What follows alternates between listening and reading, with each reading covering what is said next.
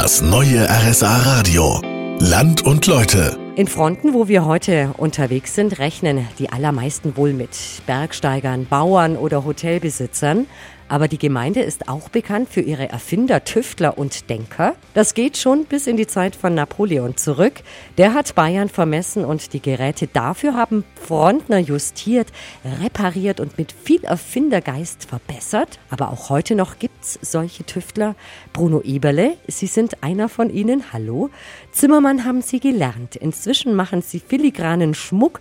Wie hat das angefangen? Ich bin dann damals mit dem Motorrad noch von Flohmarkt zu Flohmarkt gefahren und haben mir da so Silberbesteck gekauft, um das dann im Keller zu verarbeiten mit Lötlampe und Hammer und Amboss. Das ist über die Jahre ja immer professioneller geworden. Sie haben sich alles selbst beigebracht und sogar in Ihren Anfängen eine eigene Gießanlage zusammengebaut. Hat's funktioniert? Ja, ich habe dann die ersten Güsse gemacht damit, Formen gebaut, wo man dann Zinn aufschmelzen kann und dann die Schleuder mal in Betrieb genommen mit mäßigem Erfolg. Ich habe dann auf jeden Fall gelernt, wie es nicht geht. Das ist auch mal viel wert. Gell?